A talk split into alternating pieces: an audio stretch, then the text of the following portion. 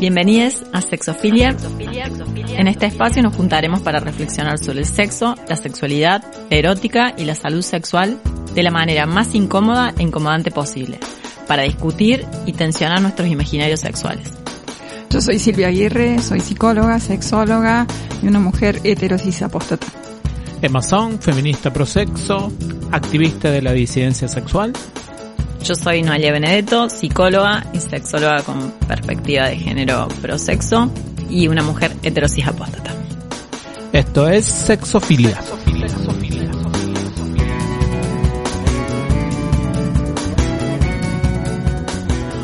Hola a todos.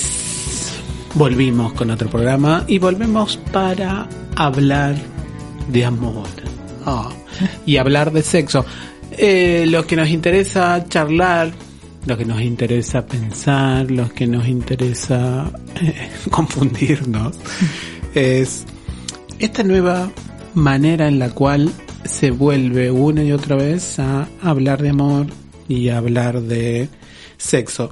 Ya no hablar de amor en el sentido de que el amor es lo mejor que te puede pasar, sino hablar de amor en el sentido de que es algo vetusto, a lo que está mal, a lo que hay que medianamente o modificar o simplemente deshabitarlo completamente. Digo, hay todo un desarrollo sobre eso y que eso genera otra manera de establecer relaciones sexuales. Digo, hay como un nuevo sexo. Digo, esto que en algún momento quizás hemos comentado en algún otro programa, donde para tener sexo ya no es necesario el cortejo amoroso ya no es necesario. eh, digo, ¿cómo tiene sexo la gente hoy? ¿Ustedes tienen sexo? Como ese Disculpe, pero ¿ustedes tienen sexo? Qué bueno. Eh, bueno, ese terminó el bloque. Terminó el programa. Claro. Bueno, perdón. Eh, se hace lo que se puede. Eh, no, no. Pero vieron que pareciera que una no puede como... Igual también pienso, ¿cuándo alguien cortejó? Porque yo nunca cortejé, entonces tampoco tengo. ¿Perdón? No me miren, me, si esto fuera televisión, me miran con caritas. A ver. Pero Ah. no. Hablemos de la emo. ¿No cortejaste nunca? ¿Cómo sería cortejar? El arte de amar, de Ovidio. Ahí está todo, descripto. Una se pone linda. ¿Te parece que dar una charla frente a un montón de personas o armar un taller no, No, es una forma de cortejar también, de pavonearte? Qué feo. ¿Cuántas plumas No, hay no. ahí? Qué fea esa ¿Cuántas chicana. plumas hay ahí? Qué fea esa chicana. Bueno, pero eso es como, vamos a decirlo así. ¿Qué vas a decir? Quien pica, ¿Es por la ciencia? Es por la ciencia. ¿Es por la ciencia? Yo sé que tiene un valor erótico, afectivo, vamos a decirlo así, eh, eh, ponerse en esos lugares, una, gracias a quien sea, alguna diosa feminista, una ha tenido un desarrollo personal importante a partir de ahí. Eh, pero lo que quiero decir es, o sea, a ver, el cortejo tradicionalmente está asociado a me gusta alguien y tiene un fin en sí mismo eso que en última instancia, en términos normativos, sería el matrimonio, ¿no es cierto?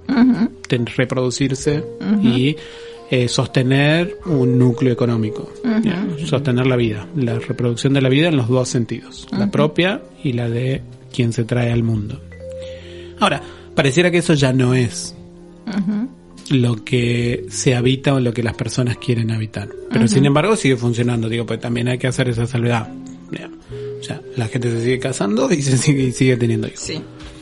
Entonces digo, ¿cuál es el nuevo sexo que aparentemente aparece en las narrativas que no tiene que ver con esto, digamos? Y cómo una llega a ese sexo. Digo, los fueguitos, digo, Sí, claro, a través de las redes, buscando algún tipo de conexión eh, física lo más rápida posible, ahí va. ¿no? Entonces, eh, con este tipo de, de mensajes, ¿no? Y tratando, como, como digo, de que no haya tanta palabra en la medida de lo posible y que ese encuentro se produzca en poco tiempo. Ahí va. Y muchos fueguitos, muchos corazoncitos, caritas para conseguirlo, ¿no? Para mí, eh, no sé, eso de, de, de cuándo pique, o sea, los- el tema de los tiempos, eso es como muy singular, pero sí creo que es como toda una estrategia eh, orientada y destinada a captar la atención sexoafectiva de la otra persona, digamos. a ¿De que quién, esa- pos- perdón, ¿De quién postea o de quién reacciona? y puede ser ni vuelta, digamos, a veces producís cosas para y a veces reaccionas para que se produzcan cosas. Ahí va. Pero pensémoslo también en, en, no sé, en, en- en la realidad, no tan solo en la realidad virtual, digamos, ¿no? O sea, Ajá. Y como y en la realidad, digo, la gente se sigue levantando en un café, por ejemplo. sí. La gente En se el sigue súper. en el el su- pero, pero contexto, chicos, en el súper. El Sí. súper tiene muchas cosas. Vos empezás a mirar el carro de la otra persona y hay muchos indicadores. Siempre lleva ese papel higiénico. ¿Qué tal es? Ya lo probó. che, vos siempre usás ese papel. Sabes que a mí me rafa. A mí me ha pasado como más directo. A ver. Sí, de gente que venga y que diga nada al lado del changuito y te diga ¿Cómo algo. va? Claro. O, o una situación, una situación como más invasiva de, mm, qué sé yo, eh, alguien que mm, toma tu teléfono cuando vos en la cola le das el teléfono a la persona que te está haciendo la tarjeta. Eso también me ha sucedido. ¿Cómo le, ¿Por qué le da primero? ¿Por qué le da el teléfono? No sé, hay, hay un- algunos lugares donde te piden el teléfono en voz alta, digamos, eh, para que para hacerte el ticket de la tarjeta. Y hay gente que ha estado atenta detrás tomando nota también, por ejemplo. Eso es una forma de cortejar, aunque no sea muy ética, digamos. Eh, sí, bueno. Lo dije en voz alta, es público. Claro, no hay, no hay Claro. propiedad sobre eso. Claro. La privacidad. Ah, mira, no, no me ha pasado, la verdad. No he visto ni presenciado. Son historias Historias de vida. particulares las que contás. Otra cosa que me llama la atención, porque a mí tampoco me ha pasado, es si es tan rápido como, porque sí yo creo también que hay una cosa de, tiene que ser rápido, si no cae, digamos. Sí. Pero nunca es tan rápido. ¿Cuánto sería tan rápido? Claro, ¿qué sería Una rápido? semana. No, No. pero eh, que- No, No, bueno, los criterios de los rápidos. pero es el criterio tuyo de lo rápido. O sea, Vamos a coger. es el criterio a lo sexual tuyo. pero a ver, en Tinder me parece que es más rápido. En Tinder yo nunca he tenido suerte, así que no. No, yo no, no, no Sábado pensa- a la no, noche. no, pero yo no pensaría en esto así como algo que pudiéramos hablar de tiempos de, de acuerdo a un contexto y otro. Hay gente que le puede llevar minutos, hay gente que le puede llevar horas, hay gente que le llevará días, hay gente que le lleva semanas y hay gente que le lleva meses. Bien, En el viejo chat de Ernet, que vos ni siquiera sabías el nombre de la persona, era entraba a las 3 de la tarde, a las 3 y cuarto estabas cogiendo, digamos. Sí, era muy efectivo. Sí, qué noble ese chat, qué noble, qué noble, Qué fruta noble el chat de Ander. qué noble. No, no, no, no tengo el, el Bueno, gusto. pero a ver, ese cortejo, si el objetivo es tener un encuentro sexual, sí me parece como bastante mm, cierto, con, con evidencia al menos, de que se ha acortado mucho y que se busca acortar cada vez más en relación a otros cortejos de otro tiempo. ¿no? Como que mm, se puede eh, formular más rápidamente la intención del encuentro sexual sin que sea mal visto en Mm. términos generales. Ahí va. Cosa que en otro momento no claro, se era podía. un uso, digamos, había un uso de los Sí. cuerpos. Igual ahora también aparece esa idea de que hay una incrementación de un uso de los cuerpos en términos sexuales sin mayor compromiso afectivo. Como un consumo. Como si, claro. Me parece como rara la metáfora. Lo de consumo. Sí, porque ahí existe el trabajo sexual, entonces mm, nadie está consumiendo en verdad. Entonces me parece raro. Digo, como un desconocimiento en ese sentido de que existe el trabajo sexual y hay personas que sí consumen. Y que no quieren ni el tiempo del cortejo ni nada, es solo contratar servicios sexuales y ya. Entonces, que le pongas a eso también consumo, me parece que hay un desconocimiento en que ya existe ese servicio, digamos. Y que entonces lo otro es otra cosa, muy diferente a un consumo de cuerpos, digamos. Me parece que hay otra cosa ahí. Hay una connotación como negativa también a la palabra consumo. Y sí, como si no compráramos chocolate, digamos. Sí, pero a la vez hay una cuestión que asocia sí o sí a esto de lo, de lo efímero, de lo usufructuable y a la vez también como de lo cosificante. Como si el sexo tuviera algo especial, que debería tener algo especial, algo único, algo no tocado por la cultura capitalista. Sublime. Claro, místico. Bueno, bueno, bueno, el sexo tántrico, digo, hay un montón de expresiones en ese sentido. Igual no van hacia ese lugar esos comentarios, pero... Pero es eso, digo, hay como una... Me parece que lo nuevo de pensar o de volver a hablar del sexo es que el sexo se convirtió en muchas cosas a la vez. Desde consumo hasta místico. Digo, eh, que es algo que puedes hacer un sábado a la noche o te lleva seis meses de cortejo. Sí. Sí. y que necesariamente puede ser o está pretendido en ser solo eso, por más que te lleve seis meses. Sexo. Digo, pensando en las otras cosas que hablamos, mm, mm, hay un sentido común en separar sexo y afecto, Sí. o lo que sea, lo otro. Como bueno, después se verá. Digo, Sí, porque niega. Porque también hay una expresión clara que aparece en el sentido de pensar que también hay ciertas subjetividades que claramente se anticipan a esa atadura sexo y afecto, digamos. Digo, pienso en las personas que solo pueden tener sexo si hay un vínculo afectivo. Entonces, digo, y ponerlo de manifiesto implica que hay algo del orden de lo que se ha pensado y se ha hablado mucho del sexo, que entonces tenemos como que distribuir en nuestros vínculos interpersonales siempre alguna categoría para que la otra persona sepa a dónde está yendo, para decirlo de alguna manera. Digo, yo solo quiero sexo. Ah, no, yo solo, yo, como si, digo, ahí hay algo del orden del supermercado ahí, digamos. Digo, en las categorías de Tinder o en las categorías, bueno, O la división entre Tinder y Happen, digamos. claro. Como es decir, bueno, Tinder estaría un, sería un territorio eh, liberado de, de afectos, supuestamente, vamos a poner entre comillas, y Happen estaría habilitado. Ah, mira. Hubiera Se puede querer en. Happen. En Happen es para querer. Ah, porque sucede. ya, los, los lobitos, eh, claro, haz, haz que suceda. Es como Eh, un amor a primera vista, digamos, porque si es geolocalizado. Sí, es geolocalizable.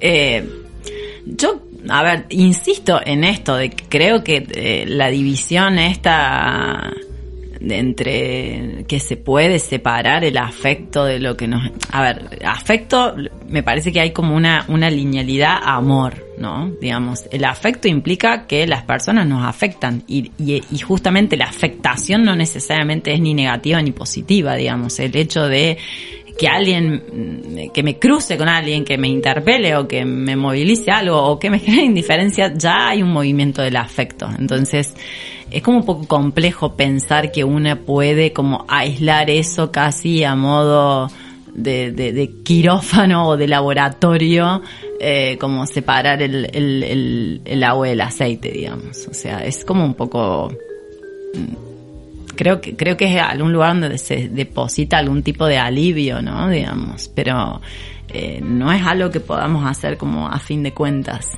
Así como tampoco me parece que se puede en una primera instancia decir que se quiere con la otra persona. No, eso me parece también, digamos, algo que, que, que, es, que es muy de la época. Esto de, inclusive antes de conocer a la persona, decir, yo no quiero nada. Digamos, ¿cómo sabemos? Digamos, habrá gente con la que en el transitar nos damos cuenta que queremos algo, habrá gente con la que en el transitar nos damos cuenta que no, pero que a priori andemos por la vida escudades en esto de yo no estoy para un vínculo, yo no estoy para una relación, o yo no quiero esto, o no quiero lo otro, porque me parece que eh, una también cambia en función de la disponibilidad que tiene de acuerdo a eh, con las personas que te vas cruzando. Entonces es como un movimiento un tanto complejo que también creo que, que obtura muchas posiciones y, y muchas posibilidades. O sea, es como una especie de, de, de corralito que, que nos ponemos que nada, es ot- otra falacia también, ¿no?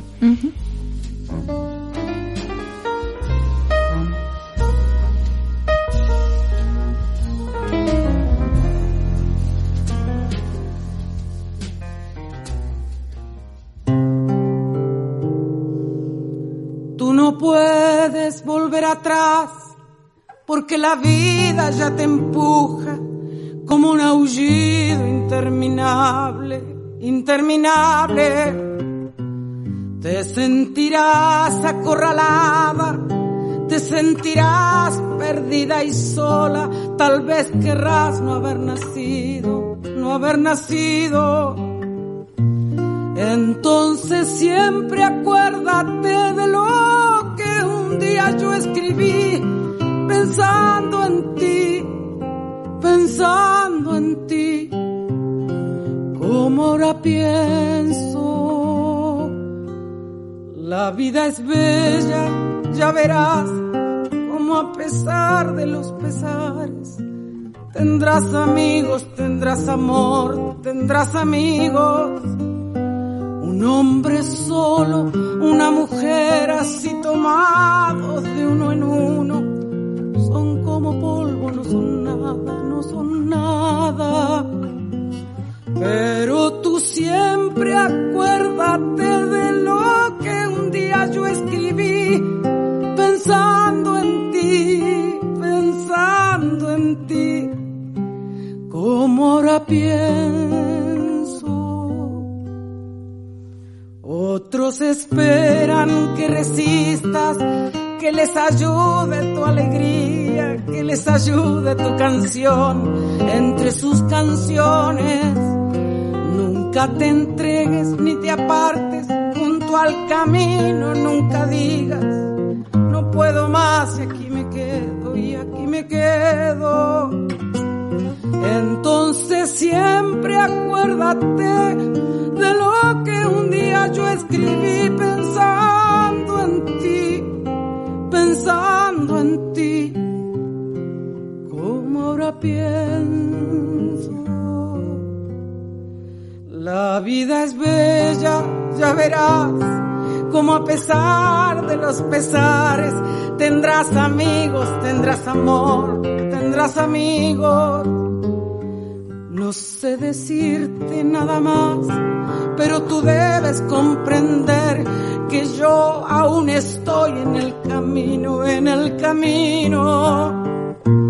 Entonces siempre acuérdate de lo que un día yo escribí, pensando en ti, pensando en ti, como ahora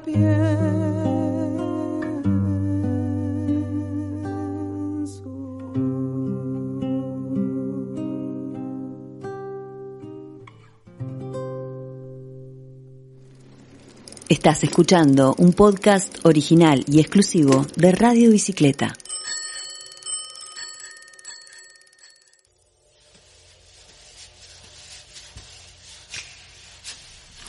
Bien, como prometimos al principio de este programa, vamos a hablar de amor. Pero, ¿qué vamos a hablar de amor? Hay toda un... A ver, hay ya bibliotecas enteras en torno a todo lo negativo y o malo y o no habitable de eso que se marca como humano. Ustedes nunca hablamos de esto, pero me, se me acaba de ocurrir y esto no es no maravilloso. puede, a ver. Y esto es maravilloso. ¿Cómo nunca hemos preguntado esto antes? ¿Qué? ¿Cómo definirían ustedes el amor? Uf. el que el que sienta o el que me gustaría. Bien, vamos a hablar después de lo que sentís. Viste que rompe todo. Vamos a hablar después de lo que sentís, pero... Y de lo que te gustaría también. Pero, claro, ¿cómo definirían el amor? Eh, a mí me gusta la definición de Maturana que dice que es reconocer al otro como verdadero otro en la convivencia. A mí me gusta Bien, eso. una versión hegeliana. Para mí tiene que ver con algo de la ternura. A ver. Me parece que, que sentir amor por alguien, más allá que después le pongamos una connotación eh, erótica, sexual o no, tiene que ver con el orden de la ternura, ¿no? Digamos, esto de cierta importancia y relevancia que tiene la persona para vos, digamos. ¿Y eso te produce ternura? Sí, como que ah, es, es alguien, una persona digna de mi ternura. Eso, eso es amor. Wow. No, está No todo el mundo, no cualquiera, esto no es coca, papi. No, no, no. Bueno, ojalá las personas se sientan favorecidas por eso. claro, Ojalá. habrá gente que Habrá será gente- demasiado. Claro, che, no, hermoso. bueno, eh, ya está, no hablemos más, ya está, ya hemos dicho todo lo que se puede decir. No, digo, y también digo, y está la definición más estándar, podríamos decir, que es esa, digamos, como ese, mm, lo voy a decir así, como ese cúmulo afectivo sobre el cual una persona y o personas y o incluso objetos están cargados de afectividad y que esa carga de afectividad no puede ser movida a menos que pase algo que quiebre esa carga, digamos, digamos, la infidelidad o que me traicionen o lo que sea, digamos, y esa y ese cúmulo afectivo en el cual deposito en otras personas necesariamente tiene un guion normativo muy específico. Sexo, eh, compromiso afectivo, Tiempo compromiso- compartido. tiempo compartido, Proyecto. proyectos en común, en última instancia una legalización de ese vínculo, que generalmente en nuestro contexto es el matrimonio. Digo, pareciera que el amor es eso en términos, en términos normativos, digamos. Sin embargo, todas tenemos, como bien decía Sedgwick, una definición, por eso es que me acuerdo, todas tenemos una manera en cómo definimos o cómo lidiamos con esa palabra y que no necesariamente coincide con lo normativo No. y que tenemos que por ahí negociar mi manera de pensarlo con lo normativo porque muchas veces nos relacionamos con otras personas que sí tienen esa manera de entenderlo. U otra. Digo, y es como, como digo, parece que es una negociación de amores. Inclusive en esto que también dice Maturana de, de que amar es dejar aparecer, ¿no? Digamos, ¿cómo, ¿cómo entraría en esa definición de amor el hecho de tener concepciones de amor incompatibles y querer vincularte igual, ¿no? Porque hay algo de empezar o de... hay algo que no va a poder aparecer o hay algo que tiene que desaparecer si es que tenemos que llegar a una negociación. Entonces, ¿se- ¿sería siendo amor? ¿Seguiría siendo amor? Aparte, sobre todo, si lo que aparece es una corporación de la norma, digamos. Si quien de quien te enamoras es esa persona que quiere la constancia temporal, la convivencia y el matrimonio en última instancia. Porque, digo, la norma se hace carne, digo. Entonces, ahí también la dejamos aparecer.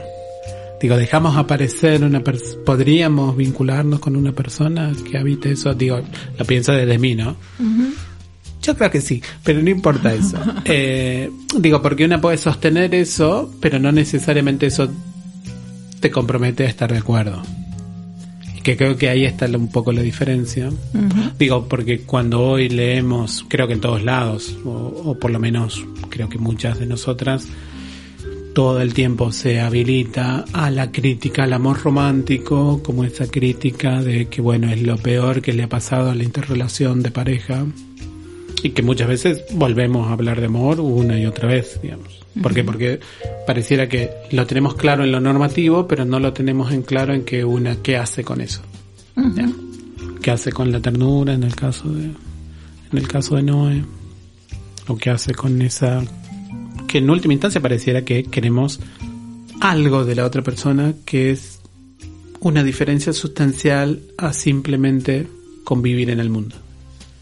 Pareciera que hay algo diferente entre simplemente, bueno, somos amistades o compartimos el- la ciudad, un departamento, lo que sea, a con algunas personas o con alguna persona una diferencia sustancial en el vínculo.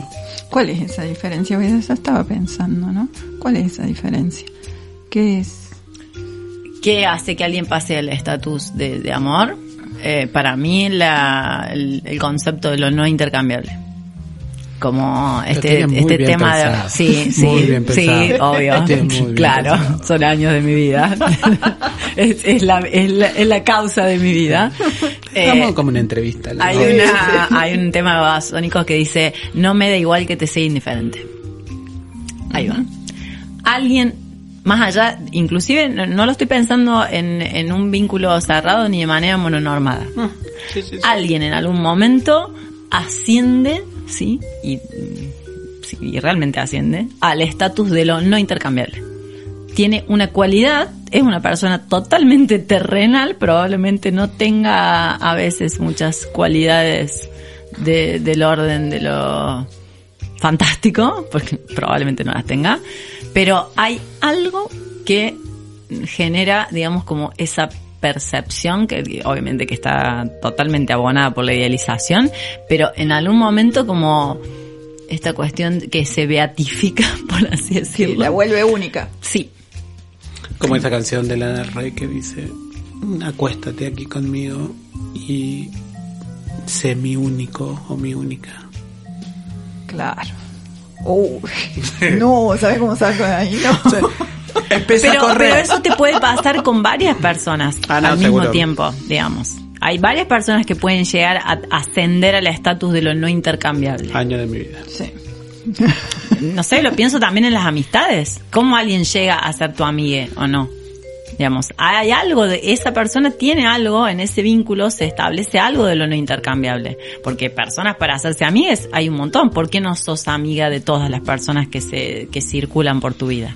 Sí, sí, hay especificidades. Bueno, entonces, me parece que hay algo que, que pasa, digamos, un efecto. Yo le llamo brillo, pero bueno, pueden ponerle el nombre que quieran. Como un glow. Sí, hay algo que pasa ahí como que le, le genera ahí un otro cotiza, cotiza de otra manera. Ahí va.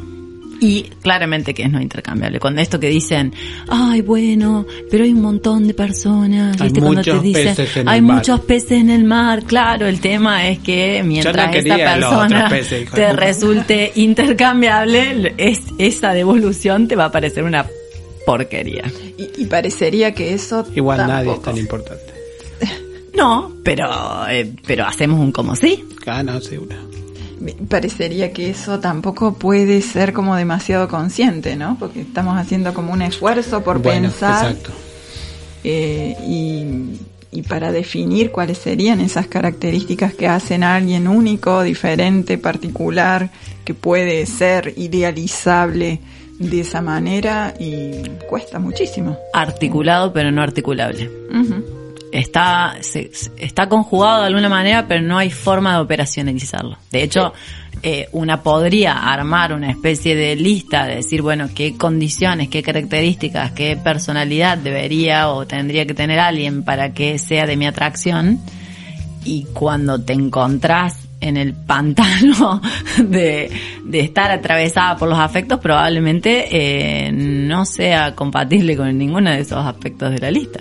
Pero esa persona te resulta intercam- eh, no intercambiable de alguna manera. Estoy pensando que en algunas personas eh, por las que he sentido o siento amor, eh, por ahí es un gesto. Es un gesto, Un gesto corporal. un gesto corporal. Sí, Y yo digo, sí, muero ahí. Sí, compro. Sí, sí, tal cual. ¿voy a decir que es poco? No, no, me parece muy, ya muy sancionó. importante. Si te vio la cara y dijo poco. No, se me Podría vino- ser un delirio también, no, poco. Se me vino a la cabeza gestos de personas en ciertos momentos de su accionar. Ajá. Como esa canción de Lana Rey que dice, me cogiste también, casi te digo que te amo. Eso, claro. Sí, Por hay algo de eso, hay un efecto, Oxitocínico, decía. sí, el, el- el- esta cuestión ahí como del que Coral Herrera dice los yonkis del amor. Hay algo de, de ser yonki a algo en particular. De Eso. Igual a mí me parece bien esa droga, como me parecen bien las otras. Bien, Eh, es importante, todas, es claro. importante aclarar la posición ante las cosas. Claro, porque no, no me parece, ya discuto mucho con, con la señora, no, no sé si señora, discúlpeme, pero con la Herrera, pero hay algo de las emociones en su subidón que me parece positivo. Que eso no necesariamente tiene una respuesta normativa como el amor. Me parece que ahí está el problema. Es que el subidón está buenísimo, no, no tiene puntos en contra. El tema es el bajador. o sea, que te bajen de un ondazo. Y es que eso también es una gran emoción habitar. Digo, No ¿cómo- sé si te da tanta gana de repetirla como la del subidón. Ay, Pero es por la vida es- es parte- deseosa, Digo, cuando- deseosa del bajadón. Está bien, pero cuando una fuma porro, vieron que hay otra gente que fuma, una no fuma. No, obviamente Eh, no. no, no vamos a hacer acá, pues nos llevan a todas. No. Pero nos contaron, nos contaron que si hay un bajón después y que ese bajón implica entonces gestionarlo y gestionarlo con cosas dulces, gestionarlo Y, con pero ese es- ¿Por qué no podríamos dimensionar el baja, el mismo bajón de esa manera? Como Nos vamos preparando, nos vamos preparando para el después. No sé, claro, pero viste que decimos uno, hay Claro, que pero un chocolate. bajón recontra mil amortiguado, está hermoso ese bajón. El otro, Y el otro también Es que- se puede amortiguar. es que Eso es lo que digo. No tenemos la imaginación política, lo voy a decir de esta manera, Sí. para... no hay una representación Exacto. inscripta para esto. De- es más, Que hay que sufrir nada más. Parece la- que lo único que hay que o, hacer es o sufrir. saltearlo como se pueda. Claro, y en realidad rápido, a nadie rápido. se le ocurriría ver cómo se puede saltear el bajón del cannabis, porque no hay, no es posible. Claro. Eso es lo, simplemente eso digo. Es interesante pensar, digamos, como eh, dinámicas de, de, de amortiguar. eh, Karina esto. para mí es fantástica en eso. Karina. Karina. Digo, en Miénteme de Karina, lo que está haciendo toda la canción es tratar de amortiguar o tratar de que ese bajón implique solo sexo. ya. Implique que el sexo sea la puerta de salida. Que en Miénteme es eso. El sexo es la puerta de salida de el bajón emocional que produce que la otra persona te está dejando. Interesante. Uy, sí, sí, sí. Es muy interesante. Sí. Sí, porque generalmente se piensa o que cuándo se me va a pasar, cómo, o anestesiarse ante eso, cómo poder hacer conectarse de una manera más, no sé, como una imagen más positiva de esa conexión con eso. Un taller preparándonos para el bajadón. Claro, lo que podemos hacer es un taller que podría Bueno, como se ha hecho con, con la gestión menstrual, salvando las distancias. Exacto, exacto.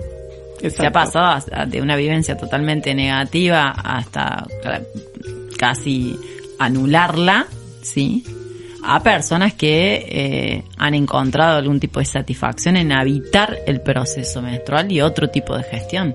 De decir, bueno, eh, si somos cíclicas, aceptar esta cuestión en la que va a haber momentos que hay que parar o hay que pausar y, y amortiguar también eso, ¿no? Digamos, eh, bueno, eh, entiendo que no todas las trayectorias vitales son iguales y que no todas las personas podamos habitar eso de la misma manera, pero eh, creo que, que hay, hay mucha inversión en eso en, el último tiempo.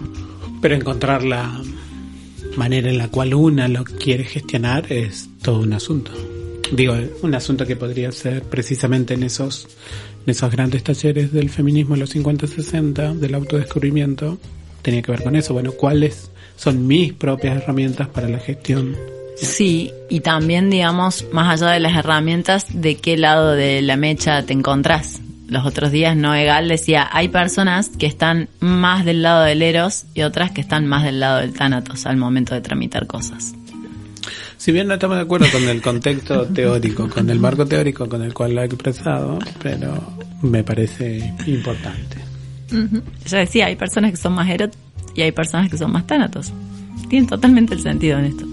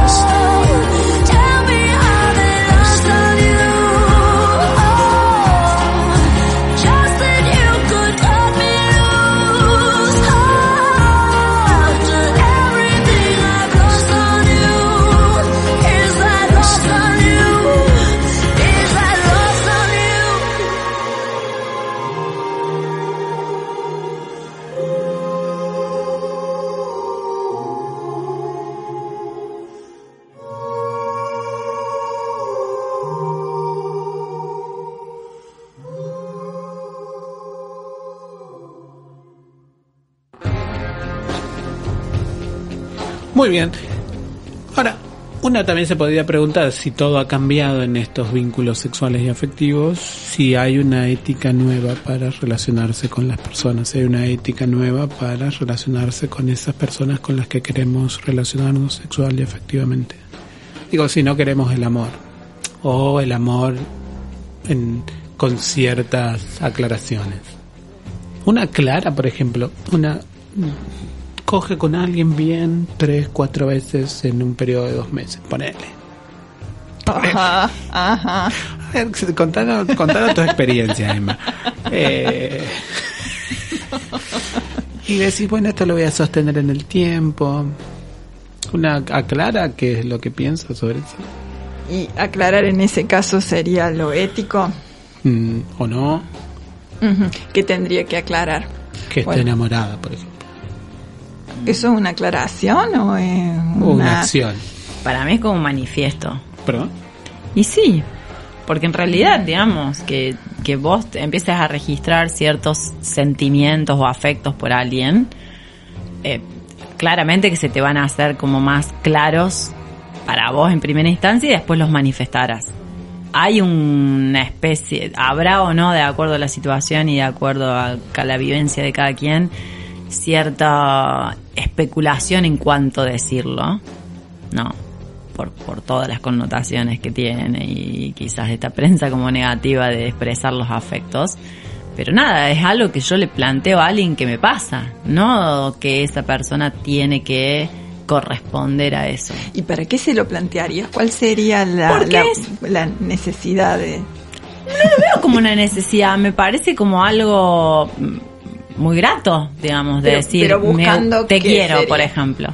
No, es que no lo pienso en el sentido de buscar como una devolución, decir, esto es lo que registro yo, que me pasa en, en vincularme con vos. Sí, pero cuando decís algo lo decís, se lo decís a alguien y se lo decís por algo. Ah, bueno, yo ya tengo trabajado que es- esa parte no, no nunca funciona, entonces eh, tengo que activar de decir las cosas por mí misma.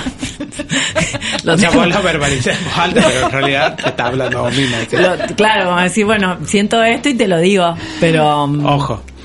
obviamente que no es tan fácil, eh, me, me cuesta el momento, pero no lo digo con la intención que haya una devolución, porque eso es bastante frustrante. O sea, no, no, le, no le deposito esa expectativa. Pero igual entonces tiene mucha... No quiero yo ponerme de este lado. Yo estoy acá en el medio. Eh, tiene mucha validez la pregunta de por qué te dice, una le puede decir a una amiga o a alguien, che, me gusta o lo quiero mucho a tal o cual, pero no necesariamente a esa persona si la expectativa no está presente. Pero ¿por qué, por ejemplo, yo te contaría a vos me gusta alguien y a esa persona que me gusta no se lo diría?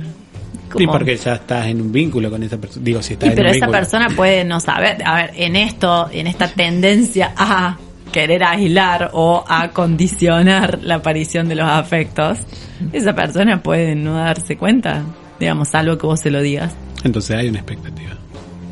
Sé, a mí me parece lindo contarlo, si me, si, si me surge me parece lindo eso. contarlo. Estoy de acuerdo con eso. Yo no, no, no estoy de acuerdo en no decirlo. Lo que Quizás la expectativa sea que a lo mejor la persona concluya de que no te pasa nada y tome una decisión con eso. O sea, me gusta esta conversación. Digo, como pero, que resulte tan, tan, tan, tan opaca, tan inaccesible que no sepan. O sea, pero no también hay decir- otras, ¿cómo se dice? A ver, también hay otra comunicación no necesariamente del lenguaje verbal que una sabe que te están comunicando lo mismo sin ponerlo en palabras. Mm. ¿A usted no le pasa eso? O sea, cómo tocan el cuerpo, cómo se acercan a tu cuerpo, cómo establecen cierto tipo de, bueno, voy a hacer este esfuerzo para ver si nos vemos tal día. Sí. Sí, ir leyendo desde ahí. Pero es que no, no hay, muy- digo, no me parece que, que no sea claro eso de parte de las personas. O si de ustedes les parece medio Hay gris gente eso. que funciona así y no necesariamente. siente algo de Claro. eso. Ay, eso es como un poco. eh, de- de- con esos indicadores a veces es un poco como ambivalente. La palabra tendría como más valor. Pero que Explicitar algo después está, es, es confiar. No sabemos si la persona lo está diciendo por, por puro protocolo, por ser políticamente correcta o qué, digamos. La Pero palabra y la coherencia. sí, ahí va. Palabra y coherencia. Y yo que era desconfiada.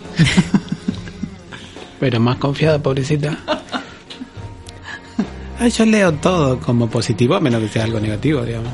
Bueno, hay que ver desde dónde lees. Y yo soy, viste que, muy, hay, muy hay- positivo. Hay personas más seguras que otras. ¿Vos decís que tiene que ver con eso? Sí. O obvio. sea, si una se siente segura, lee positivamente un montón de cosas. Sí, obvio. Ahí va. O que le tiene menos miedo al bajadón.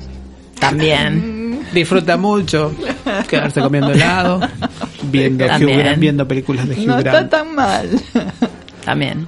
Podés ver esto como decir, bueno, el fin de toda tu historia o listo, se pasa otro capítulo.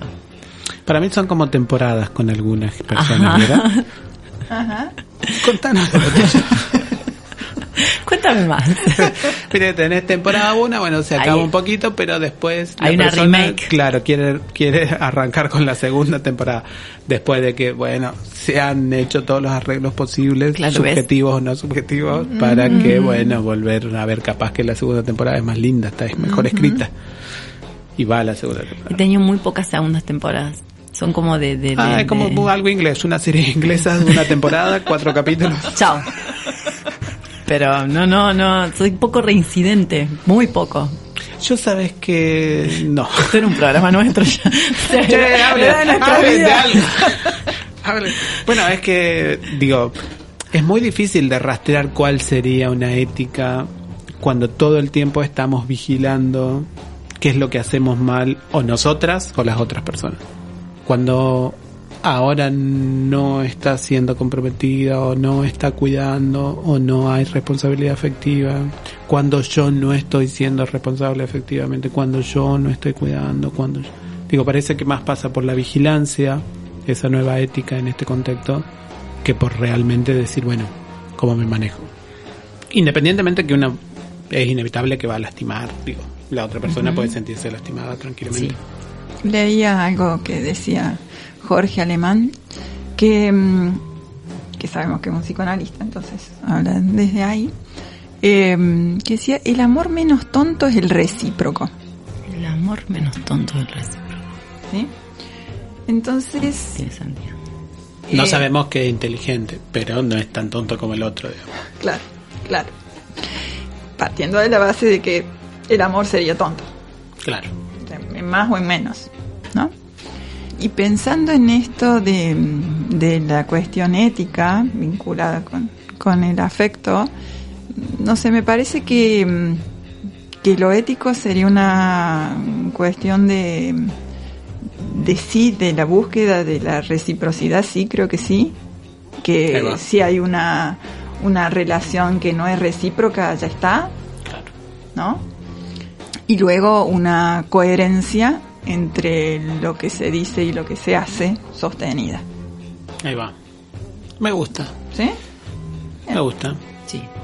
Igual es necesaria esa reciprocidad. Ahora, ¿cómo leo la reciprocidad? Porque una dice, como veníamos, como hablamos en el bloque 1, que bueno, una puede juntarse a tener sexo, digamos. En el bloque 1, no me acuerdo, Sí. el 1. y ya, y hay una reciprocidad solo en ese marco. Sí, digamos.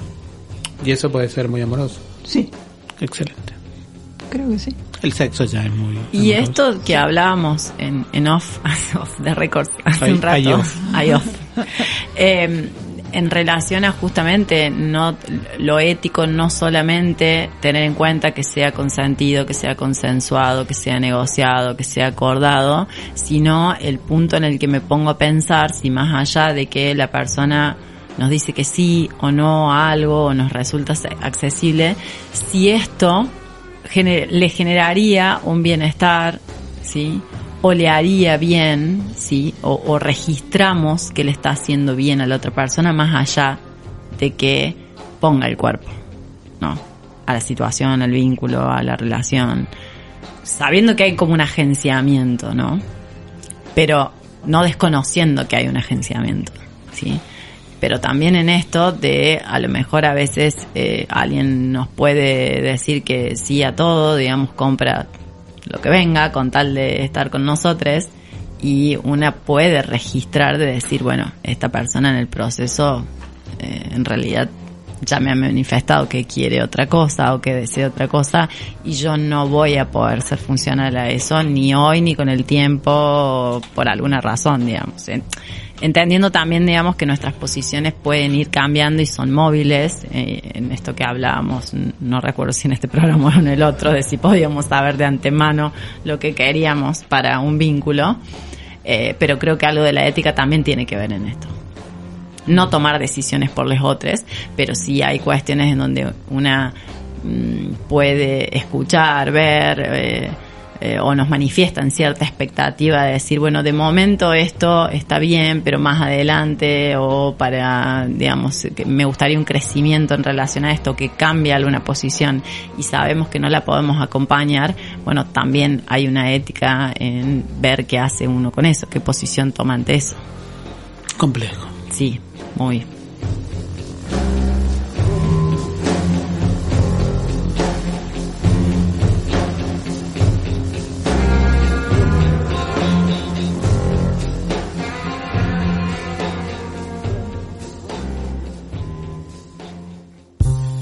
Bien, en nuestro glosario de este hermoso encuentro hablaremos sobre uh, androfilia y ginefilia. Por favor. Bien, siguiendo en la línea de las filias, como hemos estado en estos Los últimos programas, sí, que sería de nosotros sin las filias, ¿no?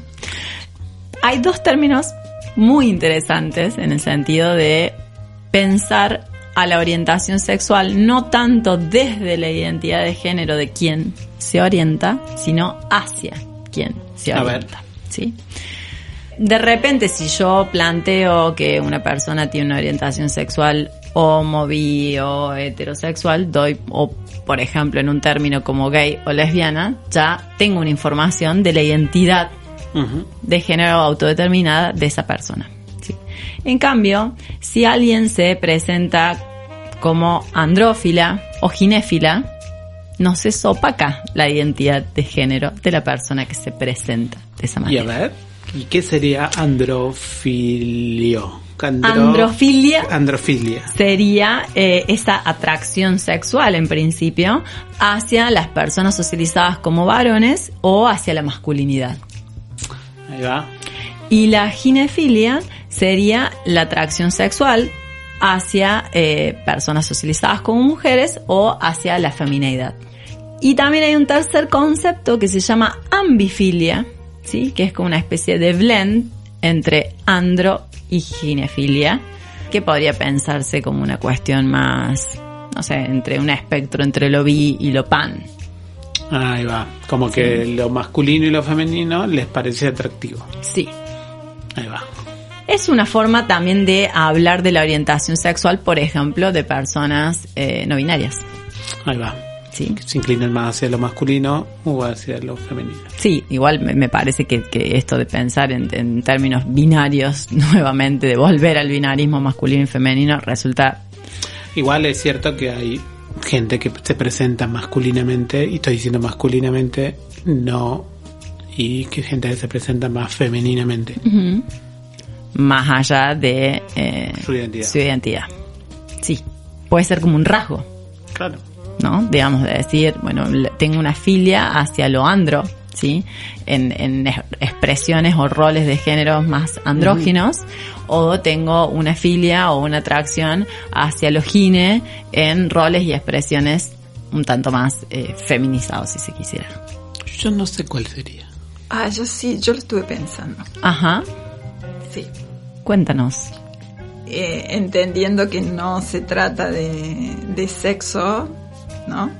Sí, eh, de, me parece que es más hacia, digamos, sería una cuestión de ginefilia. Ajá, mira. Sí. Como que, por ejemplo, podrías orientarte a una persona cuya identidad de género autodeterminada sea varón, pero que tenga eh, rasgos o expresiones sí, más... sí. eh, y cuando hay una cuestión de una expresión marcada de esa masculinidad me, me provoca todo lo contrario. Ahí va. Sí. También hay una cuestión en pensar que la masculinidad es de un solo tipo, ¿no? Digamos, en esto de, de Sí, la sí, sí, de masculinidad la femenina, por no, ejemplo. no, no, no, pero pensando en lo hegemónico, ¿no? Sí. Bien. Bueno, Sí. Está bien. Gracias por compartir. sí. siempre es un Estaban placer. esperando. yo enterarnos sé de cosas que no sabíamos si queríamos saber. Pero ya están inscritas en nuestras mentes. Y no la podrán sacar. Jamás. Claro.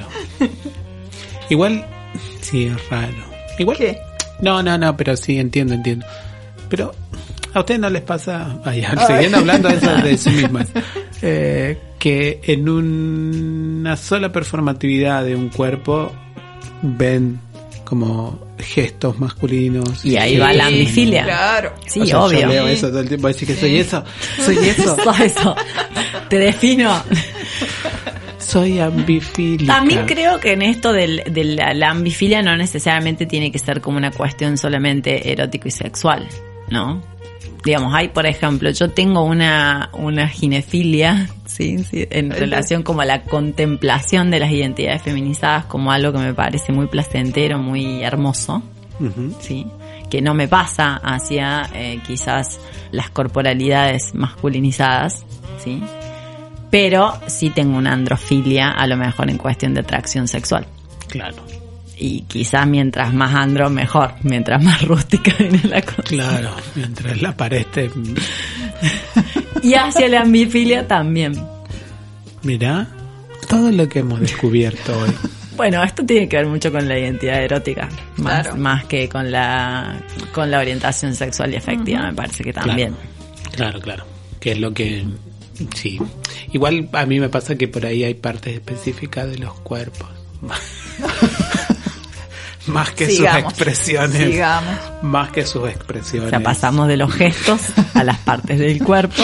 Bueno, y así se terminó este glosario.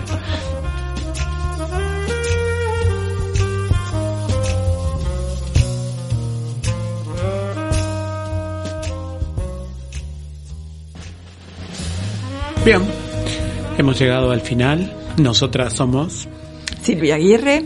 Me encuentran en Instagram como lic.silviaaguirre. Noelia Benedetto. Mi Instagram es arroba lic.noeliabenedetto con B larga y doble T. Y aquí Amazon, no me busquen que no me van a encontrar. Sexitos. Si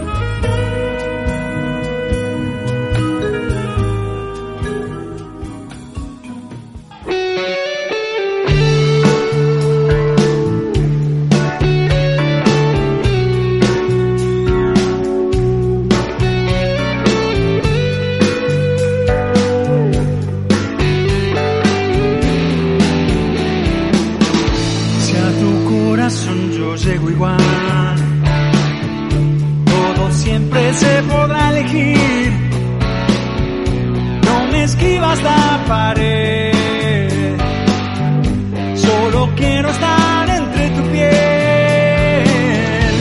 Y si acaso no brillara el sol y quedara yo atrapado aquí